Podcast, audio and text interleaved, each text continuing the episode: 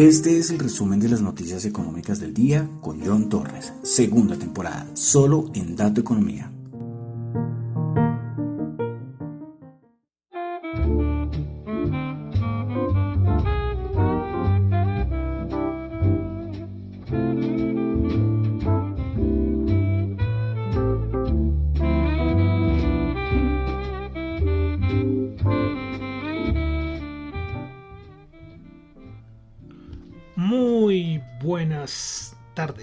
Tardes, todavía. Son las 5 y 32 de la tarde de hoy, domingo 15 de enero del año 2023. Mi nombre es John Torres y este es el resumen de las noticias económicas. Y hoy no comencé con música y quiero que sea el programa muy relajado, muy rapidito, sí, porque es domingo. Ayer lo iba a hacer, pero dije, bueno, voy a esperar a ver si pasa algo el fin de semana pero no, me, no quería acabar la semana sin programa, ¿no? Para prepararnos ya la semana que viene. Tranquilos.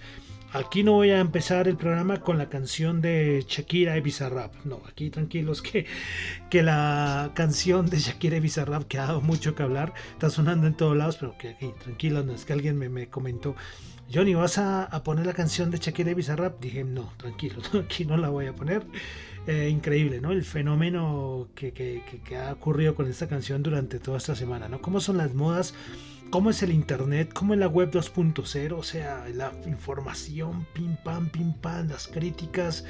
Bueno, es el mundo hiperconectado, hiperinformado que tenemos hoy en día, ¿no? Maravilloso. A mí me encanta eso de verdad, la forma en que nos comunicamos ahora, o sea, por eso el que no quiere aprender, el que no quiere estar informado en estos tiempos es porque sencillamente no quiere, porque los medios, todo está ahí a la mano. Bueno, entonces vamos a comenzar con el resumen de las noticias económicas, recordándoles que lo que yo comento acá no es para nada ninguna recomendación de inversión, son solamente opiniones personales que doy acerca de las noticias, ¿no? Entonces aquí no se confíen en ningún momento ni de mí ni de nadie. Además, si son cuestiones de inversión, porque el dinero, sí, eso seguirá a toda la gente. Bueno, eh, idolatran a muchos. Hoy en día idolatran a muchos y eso es lo peor que puede hacer alguien, ¿no? Idolatrar a alguien y más en estos asuntos de dinero. Es que, pero bueno, cada uno hace con su plata lo que quiere, ¿no? Quiero saludar a los que me escuchan en vivo en Radio Dato Economía, los que escuchan el podcast en Spotify, en Apple Podcast, Google Podcast y en la aplicación de Fontaine, la aplicación donde a ustedes, por escuchar sus podcasts favoritos, les dan fracciones de Bitcoin es decir, satoshis. Entonces ahí les dejo la información. Bueno, vamos a comenzar con el resumen de las noticias económicas y vamos a comenzar como siempre, bueno, como siempre no, cuando hay noticias de Asia importantes, pues aquí las mencionamos. Entonces vámonos a la China, donde tuvimos dato de balance comercial de China. Vamos a dar el dato en dólares estadounidenses. Pues eh, el pronóstico era de 76.900 millones de dólares y él terminó el dato en 78 mil. Las exportaciones de China a nivel de balance comercial bajaron 7,5% cuando se esperaba que cayeran 10% y las exportaciones que se esperaba que bajaran el 11% bajaron solo el 9.9%. Pasamos a Europa. Dato de inflación en Francia 5.9%, en España 5.7%, anterior 5.8%, pero la subyacente eh, quedó en 5, a ver, perdón, perdón. Y la subyacente, qué pena. Quedó en 7%, anterior 6.3%. Ojo, siempre le damos la importancia al dato general de inflación, pero de la subyacente de todos los países de todos los países hay que darle mucha importancia también. Recuerden que la inflación subyacente es el dato de inflación general, pero quitándole la parte de alimentos y la parte de energía. Y esta en España sigue subiendo. Bueno, también tuvimos dato de Producto Interno Bruto en Alemania 1.9%, anterior 2.6%. Producción industrial de la eurozona del mes de noviembre, el dato interanual 2%, anterior 3.4%. Balanza comercial de la eurozona en euros, a ver si lo tengo acá, se esperaba, a ver, a ver, a ver, porque no lo tengo acá, sí ya, se esperaba menos 21 billones y el dato terminó en menos 15.2 billones de euros. Dejamos Europa, vamos a Estados Unidos, donde vamos a solamente resaltar un dato macroeconómico, que fue el sentimiento del consumidor de la Universidad de Michigan, que es un dato muy importante, porque nos muestra la parte de consumo, pero también las expectativas de inflación que tienen los, los consumidores. Bueno, comenzamos entonces con el dato. El dato general se esperaba 60.7 y terminó en 64.6. Un dato pues bueno y sabiendo que el anterior había sido 59.7. Pero a nivel de las expectativas de inflación, los consumidores eh, ven que a un año la inflación estaría en el 4% y esto es un dato menor al 4.3% que se esperaba. Respecto a la inflación de 5 a 10 años se ubicó en el 3%, se esperaba el 2.9%. Bueno, eh, dejamos Estados Unidos, vamos a, Colombia directamente y es que quería traer acá un tweet, que un tweet que es resumido del gran analista de Alianza, el señor Felipe Campos. Dice y dijo, abro comillas, en cinco días los extranjeros han comprado 1,47 billones de pesos en TES. Las golondrinas están haciendo verano. Ahí, directo, conciso, claro. ¿sí? Los capitales golondrinas son capitales que vienen aquí a pescar rápidamente. Claro, con las, con las tasas que está ofreciendo la renta fija colombiana, no es ninguna sorpresa, ¿no? Recuerden que hay, hay tres tipos de inversiones, ¿no? La inversión golondrina, que es esta que no dura nada, otra que es, dura un poquito más, que es un poco de mediano plazo, y la inversión, que es la que más importa, que es la inversión extranjera, pues es inversión extranjera directa a nivel de este tipo de inversiones que son a largo plazo que es la que uno quiere que se quede más en el país, ¿no? Eh, no solamente a nivel de renta fija, sino otro tipo de inversiones. Bueno, aquí en Colombia hemos tenido todos estos días pues la renuncia de la viceministra del Ministerio de, Energía. Pues bueno, salió la noticia, eh, eh, a ver, un momentito, de los, de los últimos años, eh, a nivel de los ministerios, eh, cómo ha sido la rotación. Es un dato más de curiosidad, ¿no? No es tanto de economía. Eh, la duración que han estado varios, varios ministros y viceministros en sus cargos. por ejemplo, el señor Mauricio Cárdenas Santamaría duró 12 meses en el cargo. La señora María Lorena Gutiérrez Botero duró un mes en el cargo. Federico Rengifo duró 12 meses en el cargo. Germán Arce Zapata duró 29 meses en el cargo. Entonces, ¿por qué traigo este dato? Porque se hablaba mucho de la renuncia de, bueno, si renuncia, parece que se renuncia la viceministra de Energía, pero viendo la, cuánto tiempo es lo que puede durar un ministro. El problema es que no hay, no hay unas fechas, no hay un tiempo fijo para uno decir, es que es que este duró muy poco o este duró mucho. Eso sí, vale aclarar que si empiezan a renunciar varios viceministros o algún ministro en los próximos meses, uno tendría que ya ver cómo está el gobierno. Y esto es muy importante, ¿no? Porque una inestabilidad a nivel de los ministerios, en los ministerios más importantes, no es que sea muy bueno ante los ojos de los inversionistas extranjeros, ya que estamos hablando de inversiones. Entonces quería traerles es una noticia que, como les digo, no es tanto económica así, pero sí quería como mencionarla, ¿no? Respecto a lo que pasó esta semana con la renuncia de la viceministra de Energía, que jugaba un papel muy importante en el ministerio, ¿eh? eso sí también vale aclararlo. Bueno, dejamos Colombia, vamos a pasar ya a la parte de commodities, criptos. Recuerden que hoy les dije que al principio que esto iba a ser rapidito. Bueno, eh, un datico, y es que por primera vez en la historia la Unión Europea está importando más energía de Estados Unidos que de Rusia. ¿Qué tal el dato, eh? Por todo lo que ha pasado durante todo este último año con la crisis de Rusia y Ucrania. Bueno, más cositas. Eh, bueno, ya comenzaron la entrega de estados financieros en Estados Unidos. Comenzamos el viernes con, los grandes bancos, BlackRock, eh, Morgan Stanley, y aquí seguimos adelante. Yo solamente voy a recalcar cuando sea eh, los más importantes. Y el problema es que ya ahorita, lógicamente no las voy a traer ahorita porque esto es una noticia del viernes, no vale la pena, pero sí es importante que lo tengan en cuenta. Si tienen algunas acciones en sus portafolios, eh, toca estar pendientes de las movidas y de, los, de, las, de la volatilidad que puede dar la entrega de estados de resultados. Todos los siguientes, esta semana que se viene y la siguiente, tendremos lluvia de estados financieros por parte de las compañías. No solamente en Estados Unidos, también tendremos en Europa y después aquí también en Colombia. Bueno, eh, noticias varias y es que entre 2022 y este inicio de 2023 eh, sabemos todo lo que ha sufrido las compañías tecnológicas, ¿no? Despidos, caídas en bolsa, bueno, ya lo sabemos. Eh, y pues esto también tenía que afectar a los CEOs de la compañía. Y es que, ¿por qué hablo de esto? Por lo de Apple. Y es que el señor Tim Cook, que es el CEO de Apple, decidió recortar en un 40% el sueldo, su sueldo, a unos 49 millones de dólares. Es decir, es decir, bueno, 40% respecto a los 84 millones de dólares que ganó el año pasado. ¿Qué tal? 84 millones de dólares. Bueno, bueno más cositas, y es que Tesla sigue con sus movidas, sigue rebajando el precio de sus vehículos. Eh, sacó también noticia que no va a ser solamente en, Asia, sino también en algunos países de Europa.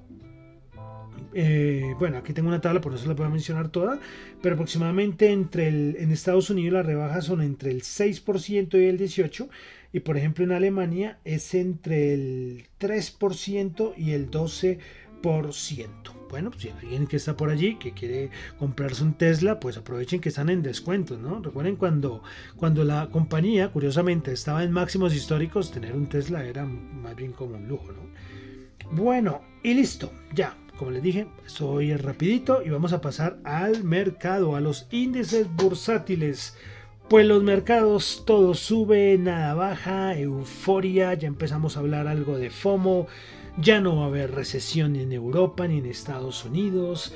Eh, y si llegara por si al caso a haber una recesión en Europa o en Estados Unidos, sería una recesión suave. Eso es lo que están diciendo en todo lado. ¿eh? El 90% de los analistas están hablando de esto. ¿eh? No es porque yo estoy exagerando, ¿no? Todo el mundo está diciendo que ya no sé, o sea, en los últimos, en estos 15 días que vamos del, del, año, todo cambió, ¿no? Todo ahora es color de rosa, el FTC de Londres, la bolsa londinense en máximos, yo no sé cuánto tiempo, no sé si son máximos históricos. El DAX también en máximos como de 10 meses, el Eurostox, el SP500 llegando a niveles de resistencia súper importantes, que le faltan como 200 puntos más y ya los analistas técnicos están diciendo que ya listos, adiós a la, al mercado bajista. Como le digo, todo sube, todo sube, ya lo vamos a ver ahorita con las criptos, pero también en la bolsa, eh, los meme stocks volviendo a subir. ¿Recuerdan lo de Betban, uh, Bet, Bet, Ambition, creo que es el nombre de la compañía, que supuestamente está en quiebra, ha subido como el 110% en, en esta semana. Como le digo, ya, todo optimismo, otra vez todo para arriba, ya vuelve a hablarse en las redes sociales de A la Luna, el Tutimun, ¿te acuerdan? El A la Luna en inglés, el que todo el mundo decía, o sea, que ya máximos históricos nuevamente en unos meses. Bueno, eso es lo que estamos viendo en el mercado, eso es lo que yo estoy viendo y estoy leyendo que está diciendo. En mi opinión, yo creo que la euforia, no sé, es que en 15 días cambió todo, no sé, o sea, para mí, para mí yo, no sé, soy de los pocos que creo, porque hasta he visto gente que era un poco pesimista, o no pesimista, lo que decía, bueno, que vamos a tener alguna caída, ya ellos también están diciendo que no, que esto ya que no va a volver a bajar ni de 3.700 puntos el SP500. Yo sí sigo esperando volver a visitar los 3.500, 3.550 puntos, un poquito más abajo, pues sí, pero por lo que yo creo que estoy quedándome solo. Ya, como le digo, todo sube, todo sube, los, los bonos suben, la bolsa sube, las criptos suben. Eso es lo que tenemos hoy en día, en estos días en el mercado. ¿sí? Yo creo que eh, no voy a agregar mucho más, vamos a dar un repaso de los, de los índices como estaban el viernes, pero eso sí, vale decir una cosita. Solamente voy a decir una cosita antes de entrar a, a, ver los índices. Y es que en este momento el SP500 está en un nivel eh, que muestra que hay sobrecompra. Y no se había visto ese nivel de sobrecompra desde mayo del 2022.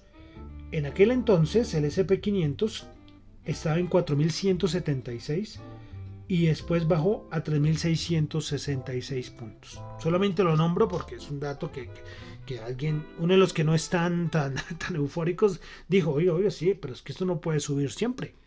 Pero bueno, ahí, ahí queda la cosa. Bueno, vamos a pasar rápidamente a los índices, cómo cerraron. El Dow Jones subió 112 puntos, 34.302. El SP500 subió a 3.999 puntos, subió 15 puntos. El Nasdaq subió 78 puntos, 11.079 puntos. Vamos a revisar, en este momento no hay futuros. Recuerden que mañana no hay bolsa de Estados Unidos, no es el día de Martin, Martin Luther King, entonces mañana es festivo en la bolsa de Estados Unidos. Pero bueno, y como todo es euforia, vamos a ver qué pasa con el dólar, qué pasa con el VIX y la rentabilidad de los bonos Estados Unidos. Pues les cuento. El VIX cerró en 18,35, o sea, ya no es por debajo de 20, sino ya está por debajo de 19. Niveles no vistos desde mayo desde mayo del 2021. ¿Qué tal? O sea, no hay miedo, no hay nada, no hay nada. Una, una, una auténtica locura. ¿No creen? Es que, como digo, la euforia es total. A ver un momento porque me están acá, me están aquí como llamando precisamente. ¿Escuchan el sonido? Eso es el asunto de grabar en vivo, ¿no? A ver, a ver, a ver, a ver. Creo que, que ahí ya le quité el sonido. Pero como les digo, 18,35 18,35 el VIX. Un dato súper bajo, no hay miedo, todo es perfecto, lo cual está a la par, ¿no? Peor si con esta euforia el VIX estuviera por encima de 25, algo así. Bueno, el dólar, el DXY, claro, el DXY 102,18, el menor dato que tenemos desde también mayo del año 2022. Y la rentabilidad del bono en los Estados Unidos a 10 años, vamos a revisarla, se ubica en 3,49. Entonces, panorama, pues, como les digo, euforia, optimismo, ya no va a haber nunca más caídas. Pero bueno, eso es lo que hay. Y el mercado, hombre, el mercado lo forman muchos agentes y cuando todos se meten en su cuento, pues bueno, no sé, no sé si qué vaya a pasar es, complicado. Son muchos los que forman parte del mercado. Bueno, en Colombia el MSCI Colcap también, no subiendo con tanta fuerza, pero también ha recuperado mucho los últimos días. Subió el 0.06% a 1.337 puntos. Bueno, vamos a las materias primas. Las materias primas, a ver, vamos con el oro 1923, debilidad del dólar y el oro para arriba esto yo creo que esta estrategia mucho ya, la teníamos ya a la vista desde el año pasado, ¿no?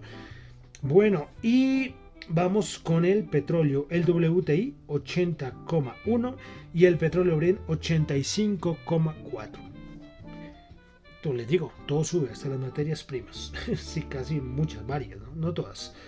Eh, listo, vamos a mirar el dólar en Colombia para este fin de semana, para el día de mañana, 4.693. Por debajo nos seguimos por debajo de los 4.700. Debilidad del dólar, y ahí está, se ve reflejado en la tasa representativa del mercado.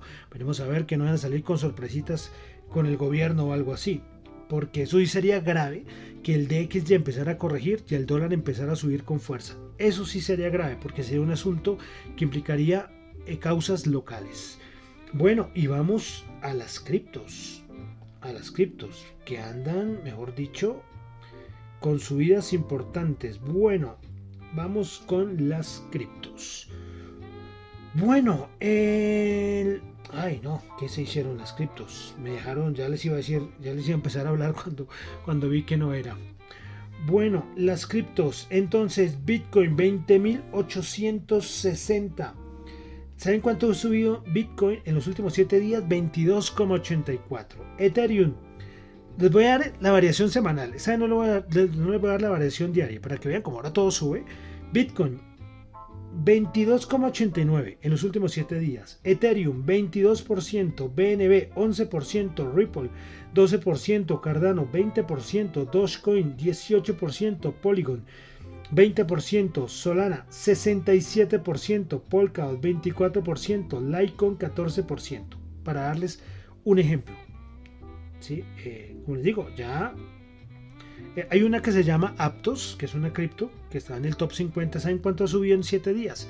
109%. Eh, claro, como no hay miedo, recuerden que los criptos, los criptoactivos, son los activos más riesgosos que hay. Más riesgoso que renta fija, más riesgoso que renta variable, es lo más riesgoso que hay. Claro, ya lo vemos con el VIX, no hay miedo, ya como que el mercado piensa que la Reserva Federal va a dejar de subir tasa, ya no hay miedo, pues ya empieza a haber apetito por ese tipo de activos. Y lógicamente las criptos, cuando ya no hay miedo, ya hay apetito por el riesgo, ahí están. Y lo va demostrando con la subida, ¿no?